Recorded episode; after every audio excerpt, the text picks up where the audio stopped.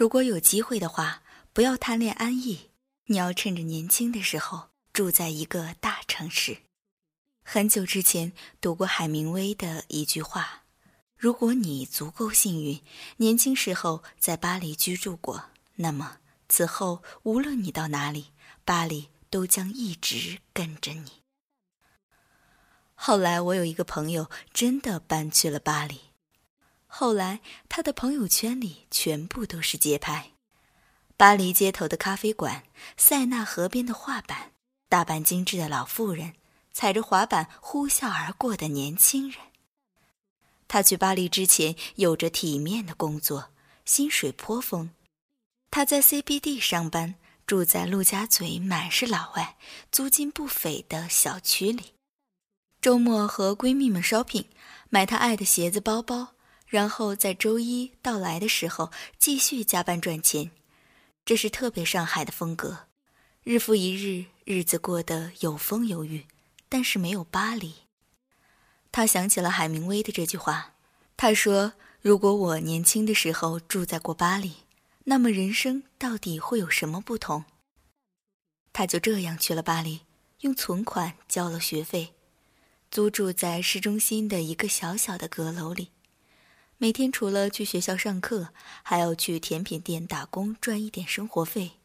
晚上打工回来，踩着旧式木板爬上阁楼，发出吱吱咯咯的声响，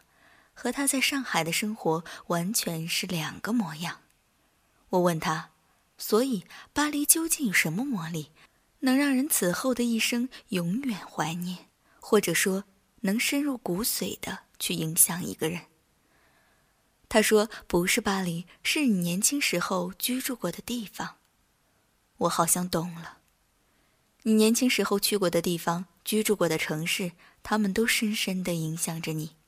巴黎也好，纽约也好，北京也好，又或者是大理、桂林和我们居住的三线小城，因为每个城市都有它与生俱来的气质。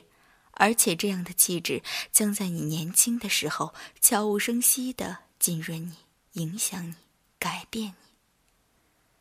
这个去了巴黎的姑娘，一改在上海时候快节奏生活、高频率消费的模样，好像住在巴黎，整个人都和这个城市一样闲散慵懒了起来，却又带着一丝不苟的精致。现在他在塞纳河边跑步，在夕阳西下的时候停下来摸摸路边的小狗。他从来没有想过自己会去甜品店打工，因为以前他看不上这样的工种。以前加班做项目到半夜，他蓬头垢面，穿着人字拖，在高级写字楼里吹着冰冷的空调。现在即使白天上课再疲累，哪怕只是去甜品店打工。他都会打扮精致，他认真地摆弄着蛋糕的纸托，仔细地调烤箱的温度。他对每一个客人发自内心的微笑，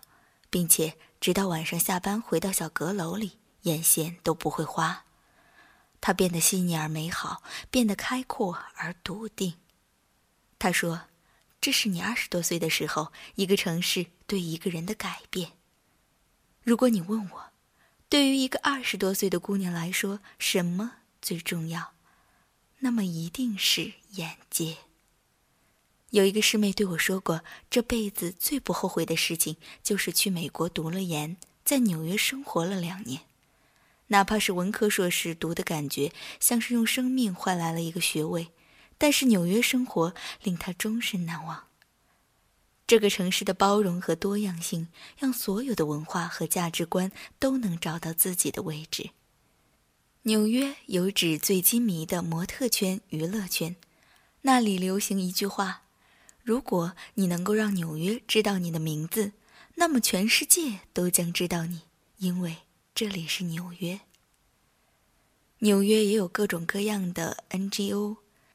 他们为不同的弱势群体代言。如果你看到一个哥大的女生放弃华尔街优渥的 offer 而去了 NGO，这一点儿也不奇怪。纽约聚集了各式各样从五湖四海过来的人，不是聪明人没有资格住在纽约。这里的每个人都有他们的才华和故事，纽约就像钻了一个沙漏，过滤掉了无聊的人，剩下的都是漂亮又聪明的人。师妹说，她终于在一个辽阔的世界里发现了人和人之间是如此不同，大家想要的东西也是如此不同。如何才能有更宽广的眼界呢？我想，关于到底大城市好还是小城市好，那个永恒的问题，终于有了一个很清晰的答案。如果有机会的话，千万不要贪恋安逸和温暖，你要在年轻的时候住在一个大城市，它给你多样的价值观，它告诉你人生不只只有一种活法。之前也写到过，知乎上有一个问题：去过一百个以上的国家是种什么样的体验？有一个答案令我印象深刻。懂得了这个世界上没有所谓天然正确和绝对政治正确，能够接受别人有不同的三观以及其衍生出来的思考方式，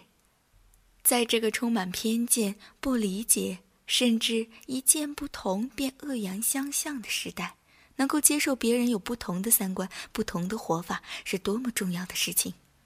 它直接决定了你的气度、你的待人接物、你的胸怀抱负。然后你就不必去理会三线城市七大姑八大姨的催婚，因为他们并不知道三十家的姑娘有事业、有爱情，多姿多彩的生活着，还抱怨时间不够用，还有太多精彩没来得及去体验的，大有人在。他们骄傲地活在商业社会以及他们想要的爱情里，和世俗想象的大龄剩女的惨淡相撞，根本就是两个世界。然后你也不必去理会小学同学对你说，那个小城市里的机关是多么的其乐融融，他们下午三点还组织一起打羽毛球呢，因为他们并不知道在大城市努力工作的爽感。那些你的计划书被采纳，那些你做出来的产品居然有几千万用户，那些辛辛苦苦犒劳自己买买买的时刻，他们不懂。你只有早早看见过最好，享受过最好，体验过最好以后，你才有资格说：我选择在大城市生活，还是选择在一个宁静的小城市里生活。你只有见过一切，你才有资格选择。认识一对三十多岁的记者夫妇，他们二十几岁的时候在北京及欧洲工作，跑会、写稿、写深度观察。至今，你在网上搜索他们的名字，百度出来的稿件有几十页。在三十多岁的时候，他们选择去广西定居。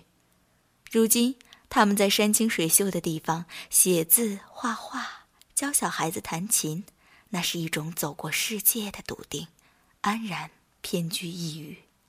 如果你二十多岁的时候去过最美的地方，看过最美的风景，看到过这个世界是如此的壮丽而辽阔，看到过这个世上的人是如此不同，那么你会安然接受生活给我们带来的欢乐和痛苦，因为如果欢乐必不可少，那么我们也应该能够坦然接受暂时的挫折和困难。你心里会明白，你见过这个世界上的好，你见过这个世界上真的有人在过着你想要的生活，你知道你值得一切更好的东西，所以你会更加笃定、更加心无旁骛的努力。如果有一天，我回到圣保罗，看到之前住过的公寓、去过的露天咖啡馆，见到天生乐天派的巴西人，我想我一定会感慨。原来这么多年，他一直都跟着我，整个拉丁美洲都一直跟着我。他们带给我对生活的启发，带给我热情和豁达，决定了我一生对待生活的态度。因为你年轻时候居住的地方，影响着你的一生。